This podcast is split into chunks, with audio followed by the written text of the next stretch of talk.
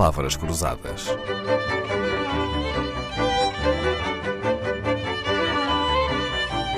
Porque quase tudo é uma questão de semântica. Quando se ouve dizer que alguém é uma enguia, isso não é, nem de perto nem de longe, um elogio.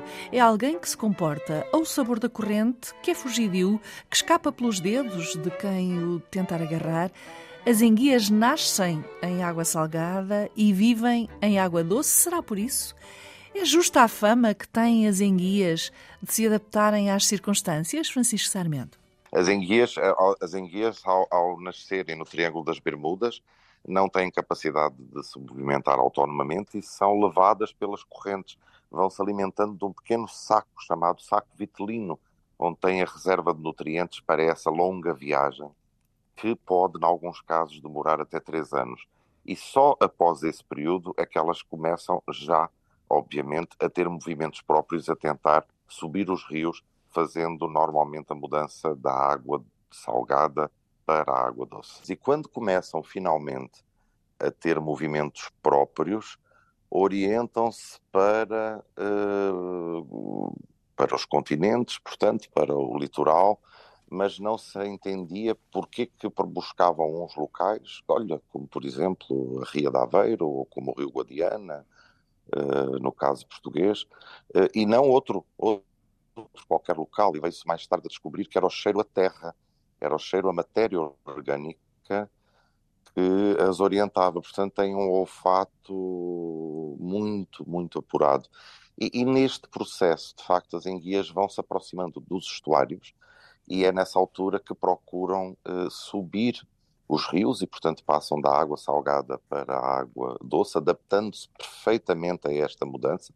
As enguias respiram pela pele, não têm guelras. Hum. E com isso conseguem sobreviver muito tempo, por exemplo, em terra, até em terra agrícola, desde que esta terra tenha umidade.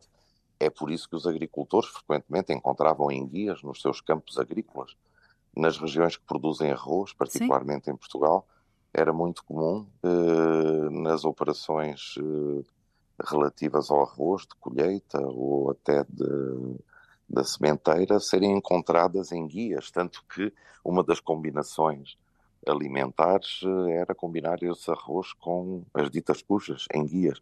As enguias deixam de se alimentar três dias antes de haver uma tempestade, elas pressentem tempestades elas são muito tímidas, elas têm muito medo, elas escondem-se em qualquer toca, debaixo de uma pedra, em qualquer lugar onde podem ficar uh, ou ter a sensação de estarem mais protegidas.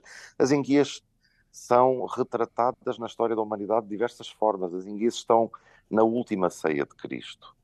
As enguias têm um, um valor simbólico em algumas culturas uh, associado a, a, a, outro tipo de visões de mundo, a outras religiosidades. As enguias são, de facto, um peixe, eu diria, um, bastante complexo, um, aqui eu brincando digo esotérico quase. Sim, sim, na Casa Galricho costuma, uh, Francisco Sarmento costuma fazer experiências gastronómicas, uh, uma delas é chamada, em, chama-se Enguias Esotéricas.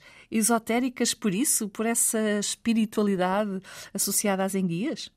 Por tudo isto, não é? Por todo este caráter hum, singular, hum, misterioso das enguias, de facto fazemos, fazemos na Casa Galricho algumas experiências gastronómicas nesse sentido a que demos o nome de, de, das enguias esotéricas, em que basicamente utilizamos uh, a variedade dos produtores de arroz rajado da zona de Canelas, aqueles que encontravam as enguias nos seus campos agrícolas, e nós obviamente recuperamos esse património, esse conhecimento e fazemos obviamente uma coisa diferente, mas fazemos talvez um risoto com uma das variedades de arroz portuguesas mais antigas, quase que em extinção, combinando isso com as enguias que felizmente ainda andam 6 mil quilómetros para chegar a esta região. Eu já tinha ouvido falar de bacalhau espiritual, mas em guias esotéricas é a primeira vez.